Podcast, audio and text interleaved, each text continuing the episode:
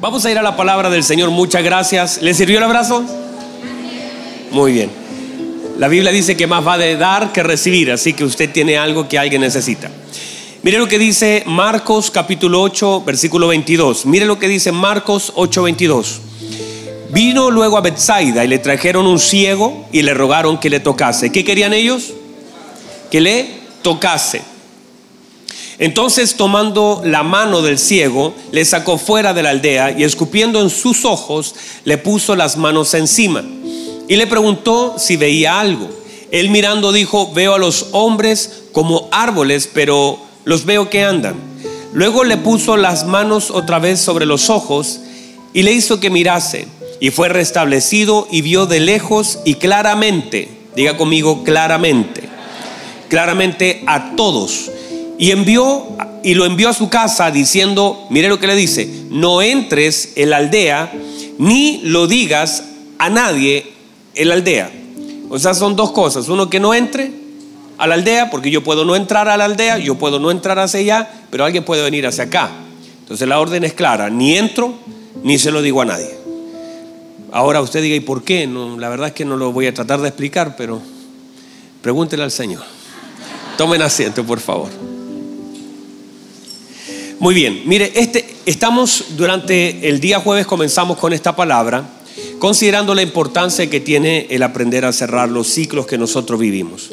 Y dentro de esto, mis queridos hermanos, eh, tomamos este pasaje y lo que dijimos durante la mañana para llegar hasta el punto donde voy a llegar ahora, es que lo que querían estos hombres era sencillo. Ellos dijeron, te trajimos un ciego, un amigo nuestro, y te rogamos que lo toques. Entonces es un poquito la idea del sistema, de la gente, querer tomar de lo que el Señor tiene, del poder del Señor, y que pueda tocar algunas áreas de nuestra vida que están dañadas.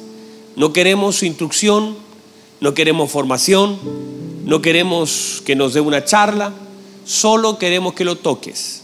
No queremos una explicación de por qué él está viviendo esto, no queremos preguntar qué debe hacer después, solo queremos que lo toques. O sea, yo quiero que toques lo que está mal en mí, pero no quiero nada más de ti. Y es más o menos esa dinámica que se va dando a veces en el mundo entero, de personas que quieren ser tocadas por el Señor en algún área. Toca mi vida, toca mi salud, toca mis finanzas, toca mi matrimonio, toca lo que sea. Pero quiero que el poder de Dios toque un área en mi vida, pero no me importa la instrucción. Y note que el Señor más importante, le dio más importancia a, todo el proceso y lo que le dijo como instrucción de lo que debía hacer, le dio más importancia a eso que a la petición de ellos mismos. Porque eso es lo verdaderamente importante. Muchas veces vemos en la palabra, levántate, toma tu lecho y anda. A otros se le dijo, eh, vete en paz y no peques más. Cada vez que el Señor suelta algo, luego de una sanidad hay que poner atención a eso. Porque en eso hay una profundidad, hay una demanda del Señor sobre lo que Él ha hecho y que tiene mucho que ver con lo que el Señor hace. No solamente con lo que yo quiero que haga, sino con lo que Dios quiere no solamente hacer, sino también establecer en mi vida. Note por favor, no solamente quiere hacer algo, sino quiere establecer algo sobre mi vida. Entonces, cuando esta gente llega con, con, el ciego, ellos querían que lo tocase, pero el Señor hizo otra cosa. Lo tomó de la mano, lo sacó de la aldea, lo separó de ellos, porque hay muchas cosas que Dios antes de hacer te va a separar. Y cuando digo eso, no es que no mira a su esposa. No diga, ah, yo sabía que el Señor lo iba a hacer, no diga eso. Cuando digo eso, hay algunas cosas que Dios tiene que separar antes de poder tocar, antes de poder hacer algo hermoso. Por ejemplo, la Biblia dice que el Señor separó al principio las aguas de las aguas, separó la luz de las tinieblas. Primero hizo una separación y luego comenzó a crear en lo que él mismo había separado. Hay muchas cosas que el Señor hace, y digo esto y vuelvo a insistir, no tiene que ver con su matrimonio, no tiene que ver, porque hay relaciones que no fueron hechas para separarse, porque el matrimonio es indisoluble. El matrimonio es indisoluble. Aunque usted diga, ay, pero pastor, usted no lo conoce. No, no, no lo conozco, pero Dios puede hacer todo nuevo, Dios lo puede transformar. Y ese hombre que para usted hoy día es tremendo, Dios lo puede hacer más tremendo a su favor.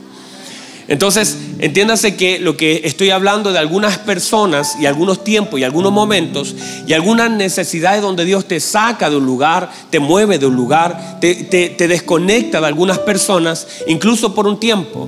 No quiere decir que este hombre nunca más iba a entrar.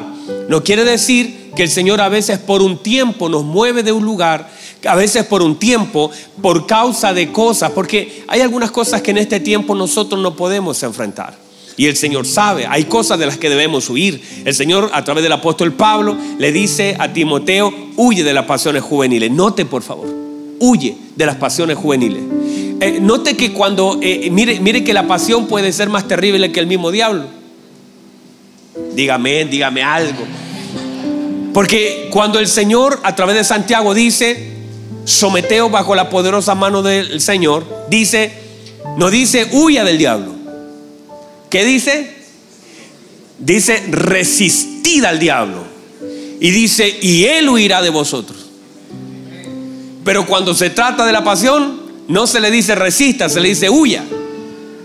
Quiere decir que la pasión puede ser más dañina, más trascendente que el mismo diablo. Hay cosas a las cuales nosotros debemos por causa de un tiempo y un momento, tenemos que arrancar. Hay cosas que el Señor dice, no, no quiero que te enfrentes a ella o te quiero mover un momento. Y hay cosas que en ese sentido, por causa del daño que pueden provocar en tu vida, que es trágico. Cuando tú consientes todo, todas esas pasiones en tu vida, terminan dañándote, destruyéndote, hiriéndote, retrasándote, desviándote. Y al final eso genera culpa en tu corazón. La culpa te comienza a generar un rechazo, un peso que ya no puedes cargar. Y comienzas a no ver a Dios. La Biblia dice, sin santidad, nadie puede ver al Señor. Y dice entonces que la santidad es un elemento que te permite ver a Dios. Porque por eso la Biblia dice que para, para el puro todas las cosas son puras. Y para el impuro todas las cosas son malas. Ve pecado donde no lo hay. Ve maldad donde no la hay porque tiene los ojos dañados. Lo ve y lo discierne mal. Por eso todo, todo lo que estamos hablando tiene que ver justamente con esto, con la capacidad de interpretar y por qué el Señor tan intensamente pone las manos, hace cosas por este ciego que no hizo por nadie más, lo toma de la mano, eh, lo lleva por el desierto, le escupe los ojos, le pone las manos encima, le hace una pregunta, él, dice, no veo bien, vuelve a poner las manos y ahora, y ahora lo envía. un, proceso, si usted logra entenderlo en estos poquitos versículos, o yo lo logro explicar, el proceso que no lo hace pero con nadie más.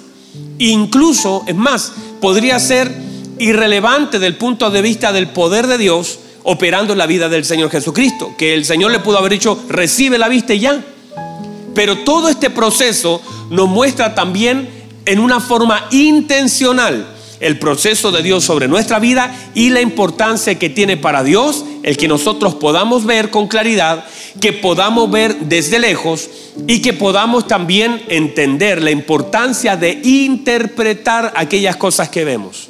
Cuando este hombre dice lo que ve, dice veo los árboles como, como hombres, pero se mueven, es que está interpretando mal algo que está viendo y el Señor está enseñándonos la importancia de ver e interpretar bien aquellas cosas que vemos. Digan amén, por favor. Ahora, y todo esto parte de atrás porque justamente comenzamos en la mañana hablando de Génesis, capítulo 3, versículo 5, donde la Biblia dice que lo que la mujer veía constantemente era el árbol. Diga conmigo árbol. El árbol lo veía constantemente, el árbol del bien y el mal, el árbol de la vida. Habían árboles en el paraíso. Ella veía, ella fue hecha con la capacidad de ver.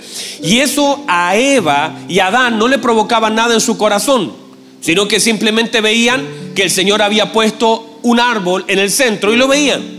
Pero cuando la voz de la serpiente, que era la voz del diablo en la boca de la serpiente, comienza a hablarle, hizo que viera algo y comenzara a desear algo que no tenía que ser deseado.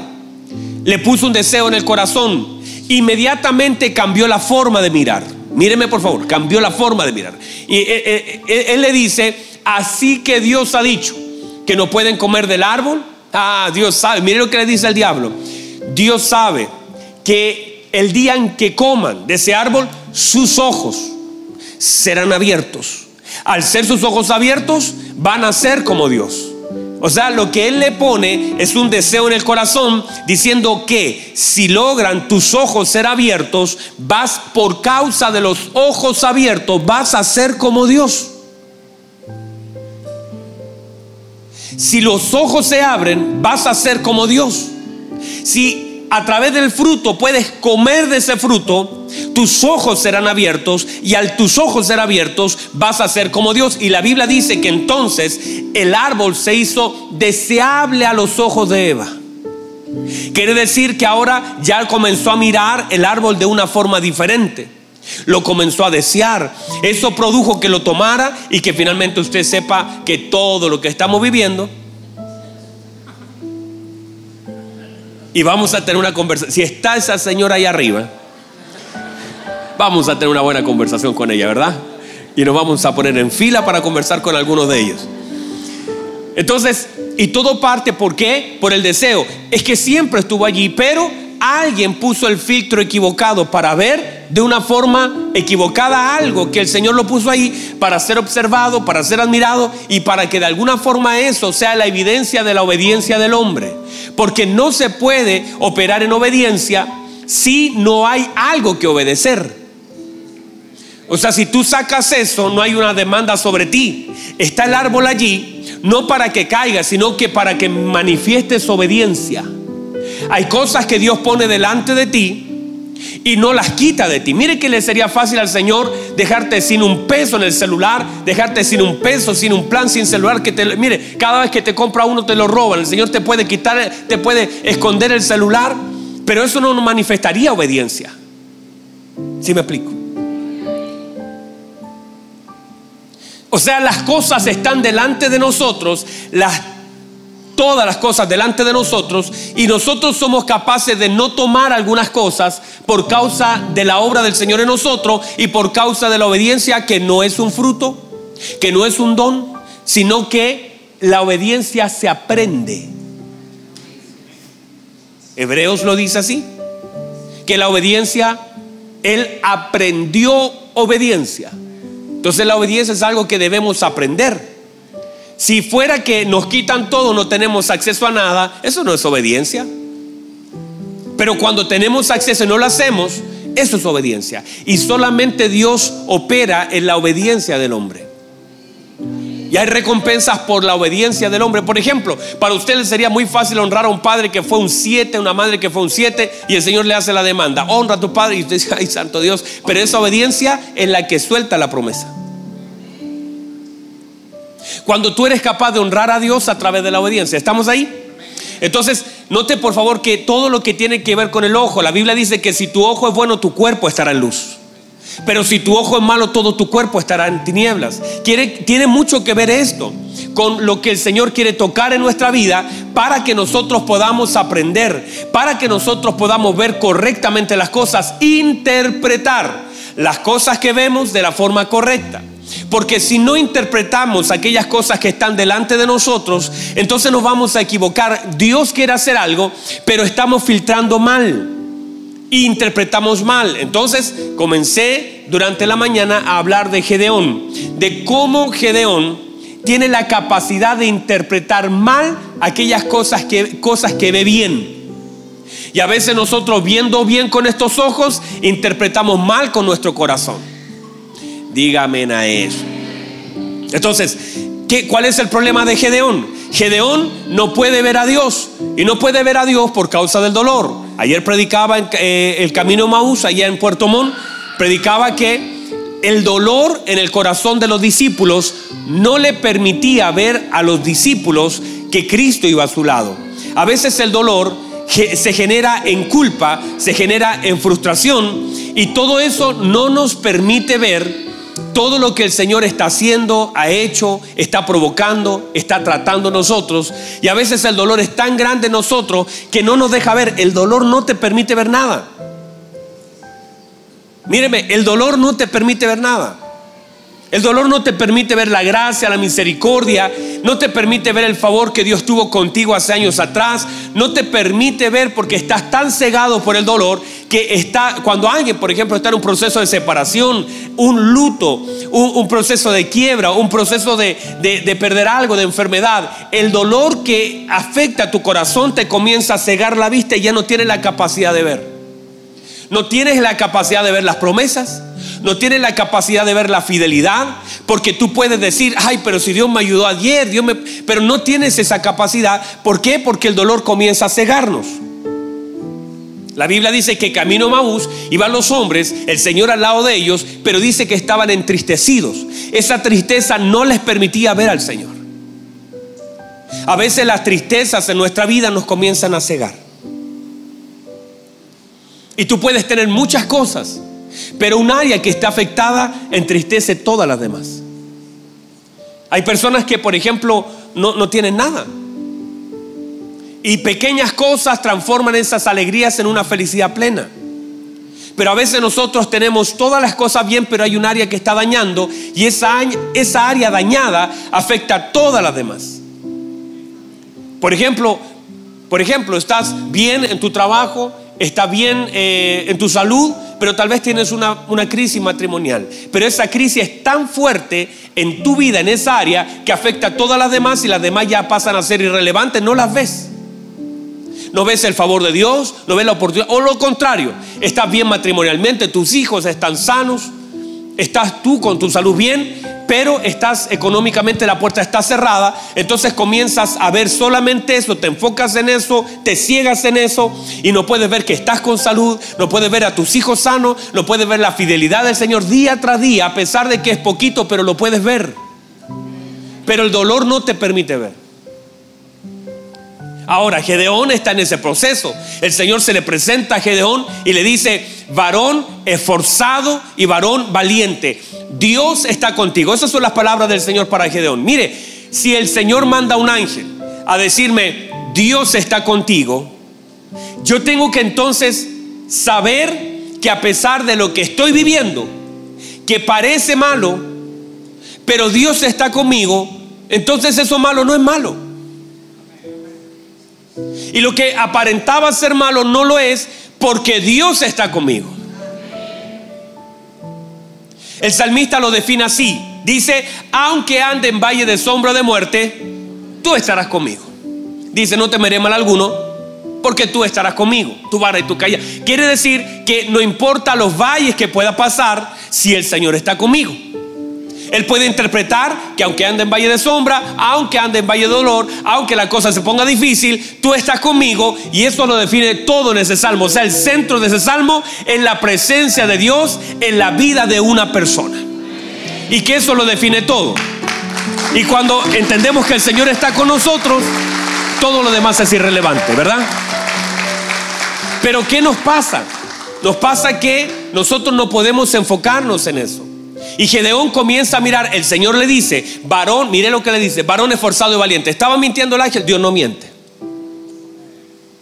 Dios le dijo, varón esforzado y valiente, a pesar de que Gedeón a sí mismo no se podía ver así.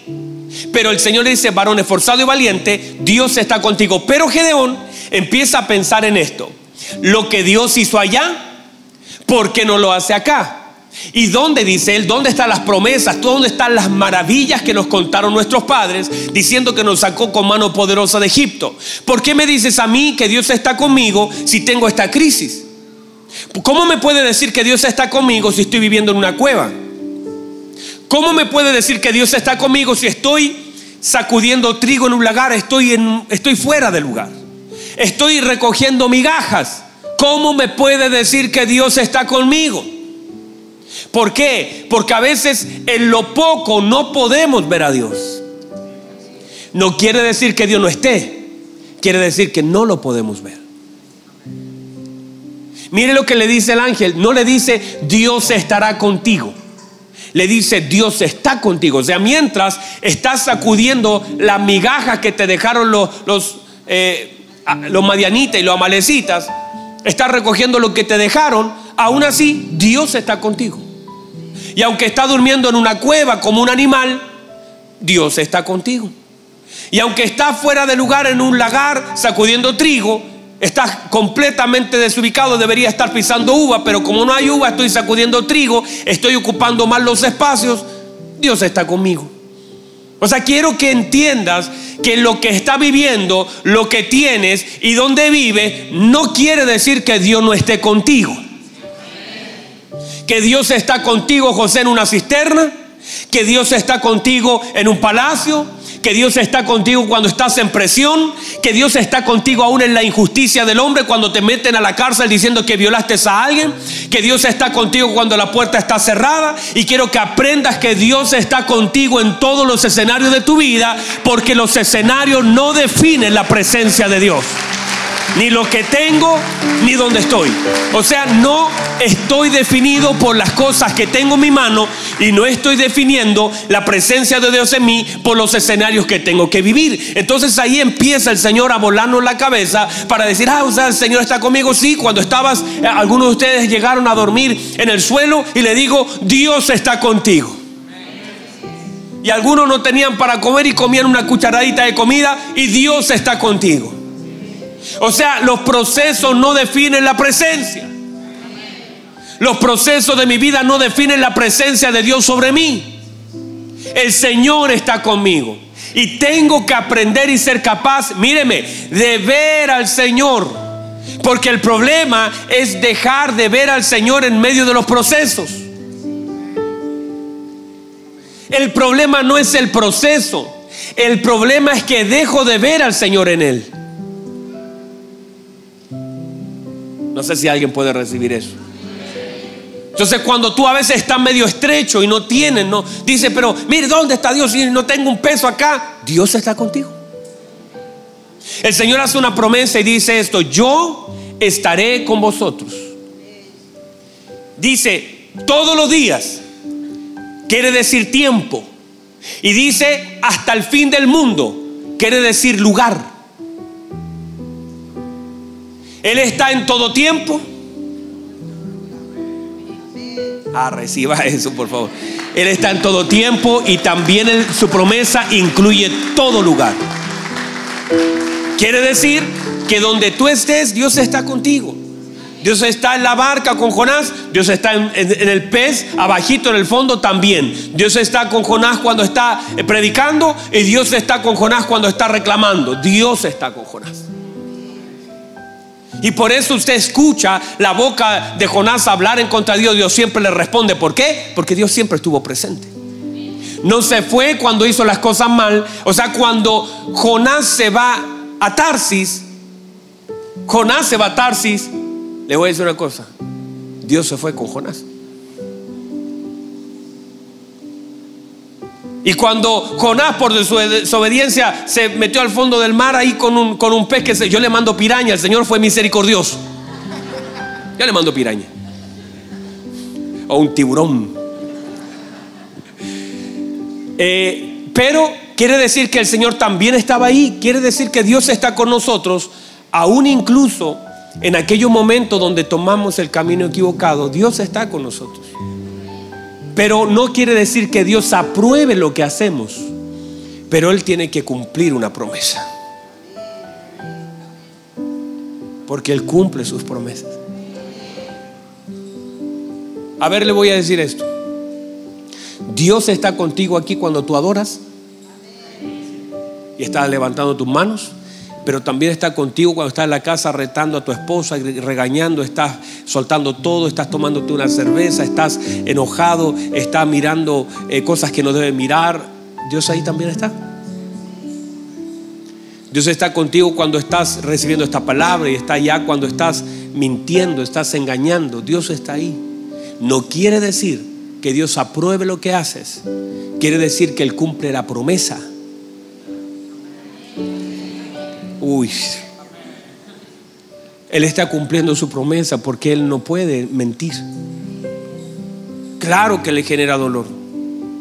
¿Cómo no le va a generar dolor que tú estés el mismo que está con su mano levantada hoy? Mañana está criticando, está mintiendo, está, está tomando, está dañando a su esposa, dañando a sus hijos, está violentando alguna cosa. Claro que le causa dolor, pero él se mantiene en su lugar porque es una promesa. Yo no sé si hay alguien que pueda entender lo que estoy diciendo. O sea, yo, le he dicho a mi hijo, hijo, te voy a amar siempre. Y, no es solamente un sentimiento, es un compromiso. Ahora, si mi hijo un día hace algo que no debe, ay, yo tengo que asumir lo que dije. Y tengo que amarlo y tengo que estar allí. Y en su caída lo tengo que levantar y en su error lo tengo que, tengo que abrazarlo. Ah, usted va, a ver a las madres que a veces van a ver a sus hijos. Usted vaya a la cárcel, si ha ido alguna vez, lo que más, lo que más visitan allá en las cárceles son madres. A veces la esposa ya te dejó, que va a estar con un hombre que va a estar 20 años ahí preso. Los hijos se sienten avergonzados, eh, pero la mamá la mamá va una vez más a la cárcel, va a ver a su hijo, quizás viejita y todo, va a ver a su hijo. ¿Por qué? Por el amor y el compromiso que tiene con él. Y la Biblia dice, aunque la mujer se olvide del hijo que dio a luz, yo no me olvidaré de ti porque en mis manos la tengo esculpido. Si, si una mujer puede visitar a un hijo en la cárcel, ¿cuánto más Dios estará con nosotros aún en los procesos equivocados que en algún momento tomamos? Pero ¿cuál es el tema acá? Debemos aprender a ver a Dios. El Señor le dice a Gedeón, diga conmigo amén a eso. El Señor le dice a Gedeón, varón esforzado y valiente, el Señor está contigo. Y ahí Gedeón entonces empieza a decir, ¿cómo, cómo me pueden decir que el Señor está conmigo? Porque miren lo que estoy viviendo. Entonces definimos que lo que vivimos nos define la presencia de Dios con nosotros. Y una cosa importante adicional, Gedeón comienza a ver su escenario. Y cuando tú comienzas a ver tu escenario, puedes interpretar mal. Porque lo que estaba viviendo no era que no era que el Señor no quería estar con él, sino que era simplemente que la gente se había alejado del Señor. Entonces él está interpretando mal, porque él comienza a juzgar a Dios por culpa de la gente. O sea, la gente hace daño y lo que hace, lo que hace Gedeón es culpar a Dios. No fue que Dios dejó a su pueblo, fue que el pueblo dejó a su Dios. Pero Gedeón no puede ver la maldad del pueblo. Gedeón que ve, Gedeón ve la necesidad del pueblo. Y los ojos de Gedeón están viendo la necesidad del pueblo porque Gedeón no tiene la capacidad de ver el pecado del pueblo. Gedeón no puede ver los altares. Mire, Gedeón habla de las maravillas que su padre le contaron de Dios, pero Gedeón no habla de los baales que el padre tenía en casa. No sé si alguien puede entender. El padre de, Gedeón tenía altares en casa que el Señor incluso le manda y le dice, destruye los altares que hay en la casa de tu padre. O sea, Gedeón le dice al Señor, ah, ¿y dónde están las maravillas que mi padre me han contado? Diciendo, claro, habla de lo que el padre le contó, pero no le habla al Señor de los baales que tiene su padre en casa, porque Gedeón no está enfocado en los baales. Gedeón tiene un rollo aquí profundo en su corazón en contra de Dios por causa de lo que están viviendo. Pero lo que están viviendo es la consecuencia de haber soltado a Dios. Entonces la gente comienza a decir, ay, ¿dónde está Dios? Mira lo que estoy viviendo, porque son capaces de ver su condición, pero no son capaces de dimensionar su pecado. Hay personas que dicen, mire cómo está mi hijo, está mal, mire cómo está mi matrimonio. Son capaces de ver la condición y la situación que viven, pero no son capaces de dimensionar pecado, la ofensa, la separación, la consecuencia. Entonces luego que viven la consecuencia, enfocan sus ojos a eso y dicen, pero mire dónde está Dios, mire cómo está mi matrimonio, mire cómo está mi finanza, porque son capaces de ver su necesidad, pero no son capaces de ver su desobediencia, no son capaces de ver su pecado, no son capaces de ver su ofensa, no, no tienen esa capacidad y el Señor eh, espera que nosotros seamos capaces de dimensionar el error que hemos cometido. Si lo podemos ver, nos podemos arrepentir. Ahora que nos podemos arrepentir, Dios nos puede restaurar. Ahora en ese proceso tú no estás jugando a Dios porque eres como aquel ladrón diciendo, bueno, yo estoy aquí pagando lo que hice mal. Porque ahora recién estás interpretando bien aquellas cosas, porque la Biblia establece un principio, que la paga del pecado es la muerte. O sea, cuando pecamos, algo se muere. Si nosotros pecamos, algo nosotros ha de morir. Entonces a veces nosotros comenzamos a pecar deliberadamente y comenzamos a creer que, bueno, podemos vivir la vida que queramos. Y, por favor, usted dice, en realidad está, duro el mensaje, mejor lo voy a cambiar. Voy a cambiar por otro, voy a hablarle del amor del Señor. Está muy duro esto, hermano. Dele hermano dice, gracias, por usted lo voy a hacer, hermano. Porque todos los demás guardaron silencio. Pero la gente, no sé si están acá todavía. Pero la gente empieza a mirar a Dios como su enemigo. Y comienza a, mirar con unos ojos tan equivocados la gracia del Señor. Y luego comienza a hacer oraciones que yo digo, Dios debe de decir, Santo, ¿por qué me ora así? Y, no eres, no, no, somos, no eres, no, no somos, no, no soy capaz de ver en realidad lo que yo vivo tiene directa relación, directa relación con mi santidad, porque la Biblia dice, si busco al Señor, ah, la Biblia dice que hay cosas que comienzan a fluir. Mire lo que dice la escritura de los hombres temerosos del Señor. Bienaventurado, dice el Salmo 128, el hombre que teme al Señor. Ah, qué hermoso. Bienaventurado el hombre que teme al Señor y que anda en sus caminos. Cuando comiere del fruto de sus manos, bienaventurado será. Y mire lo que dice, y le irá bien. Y luego empieza a hablar de en realidad de qué es que te vaya bien. Dice, tus hijos serán como una planta de olivo alrededor de tu mesa. Tu mujer será como una vid que lleva frutos a los lados de tu casa. He aquí, que así será bendecido el hombre que teme a Jehová. Quiere decir que de la bendición que está hablando es de su familia. Dice, he aquí que así será. ¿Cómo será? Así como con sus hijos y su esposa. Quiere decir que la bendición de Dios no es tener un, un billete aquí en mi bolsillo. No, no, no, no. Porque la gloria de un hombre siempre será su familia. Usted puede tener muchas cosas, pero la gloria de Dios sobre la vida de un hombre es su matrimonio y su familia. La mayor gloria, y él dice, tus hijos serán, tu mujer será. ¿Por qué? Porque la gloria de Dios a un hombre temeroso, a un hombre que anda en los caminos, el Señor dice, tu familia será el resultado, tu mayor gloria no será si, tienes algo, no, no, si tienes un auto, si tienes una casa, tu mayor gloria será tu casa. Ah, reciba eso. La mayor gloria serán tus hijos. Tu mayor gloria será tu esposa. Esa es tu mayor gloria. No, no dice, bienaventurado el hombre que tiene Señor que anda en sus caminos, que tendrá una casa grande, tendrá tres autos, tendrá una casa en la playa, va a tener buenas vacaciones. No, no dice eso. Dice tus hijos, tu esposa. Porque la gloria de todo hombre es su familia. Y si ahí fallamos, fallamos en todo. Pero eso, ¿cómo puedo tener una familia con, viviendo con la gloria del Señor? Con mi temor, con mi reverencia, con andar en los caminos del Señor. Y la Biblia dice que Él es el camino, Cristo es el camino. Entonces yo tengo que caminar por Cristo y dice que el camino es angosto. Así que debo, cuando usted anda en un camino angosto, anda con mucho cuidado. Y anda así, y usted sabe, y como es angosto, entonces usted tiene que andar con mayor cuidado, debe andar tranquilo, y de no salirse, porque el camino es angosto. El otro es ancho, pero este es angosto. Y si usted entiende que es un camino angosto, usted anda con cuidadito y anda pendiente en el camino, porque se puede desviar en algún momento. Entonces usted, cuando el camino es angosto, usted anda así. Es como cuando nosotros jugamos a no pisar la, línea y todos hicimos eso, ¿verdad? Que, está el pavimento y uno, ay, como que siente que algo va a pasar si lo pisa ahí. Entonces, Gracias, Patito. Patito.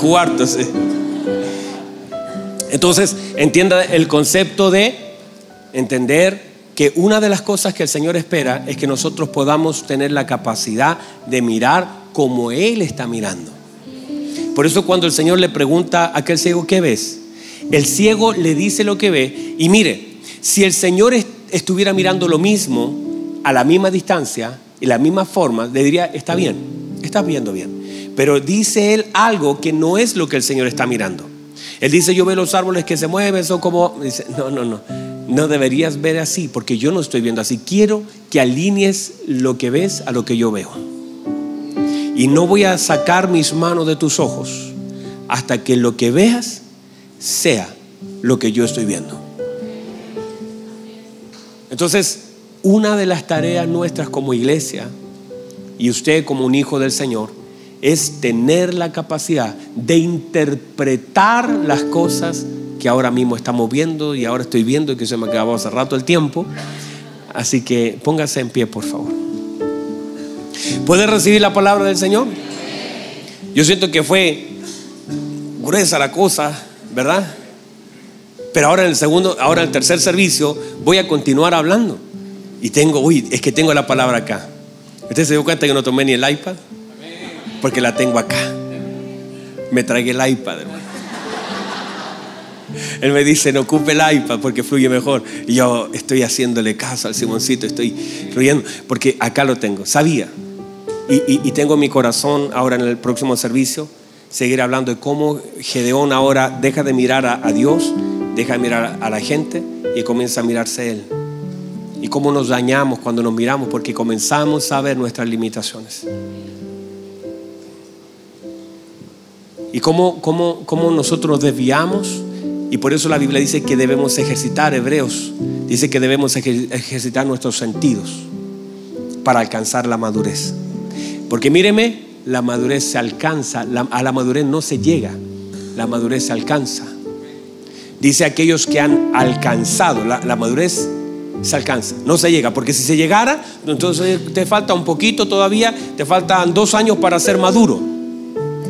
La madurez no se llega, la madurez se alcanza. Entonces, si eso es la obra del Espíritu Santo y el trabajo de nuestros sentidos para alcanzar madurez, ¿puede recibirlo? Entonces, yo sé que está un ambiente. Yo, ¿sabe lo que haría? Seguiría predicando hasta las 2 de la tarde aquí. Porque tengo aquí. De él nomás dice, claro, y los pobres hermanos allá afuera. Pero, mis amados, yo sé que la palabra ah, y, la verdad es que no quiero, no, quiero irme con la sensación de que, de que no se explicó bien. Yo siento que la palabra ha sido clara. Y lo que debemos hacer en este tiempo es, es pedirle al Señor que unja nuestros ojos con colirio. Pedirle al Señor que podamos ver, porque a veces estamos interpretando tan mal algo tan hermoso. Y si no lo vemos con claridad, mire, cuando el Señor entra a Jerusalén, la Biblia dice que entró y la gente tiraba las ramitas, usted conoce eso. Y, la gente, uy, y mire, lo que dicen los discípulos, hoy Señor, mira, el, pueblo te espera, mira sus mantos, las ramas, mira toda gloria. Y, y el Señor dice que miró a Jerusalén y comenzó a llorar. Los discípulos estaban mirando una cosa tan diferente a lo que el Señor estaba viendo.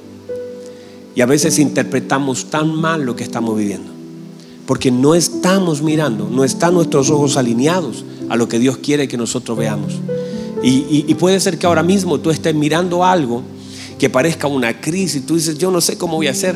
Y si vieras con los ojos del Señor, verías una tremenda oportunidad para que Cristo sea glorificado. Y tú si vieras con los ojos del Señor, no mirarías esa crisis, mirarías, hoy eh, los discípulos dijeron, ¿quién pecó este o, o, sus padres para que naciera ciego? El Señor dijo, no, no, están leyendo mal. No es que pecó este, ni pecaron sus padres, es que esto está en Él para que las obras de Dios sean manifiestas sobre Él. Para que Dios sea glorificado por medio de Él. Entonces hay cosas que parecen crisis, pero son oportunidades para que Dios sea glorificado. Levante sus manos, por favor. Así que no importa lo que ahora mismo estés viviendo. Esa crisis que parece crisis, que la ves como crisis, es una oportunidad si la ves con los ojos de Dios. Puedes ver y determinar que es una oportunidad de Dios para tu vida, tu familia. Esta crisis no es para una muerte, es para la gloria del Señor. Y Dios a través de ella será glorificado en tu vida, por medio de tu vida. Vamos, levante sus manos. Dígale gracias, Señor. Lo puedo creer, déjame ver Déjame ver, déjame ver, permíteme ver cómo tú ves las cosas, Señor. Alinea mis ojos a usted, Señor. Llévate su mano, por favor.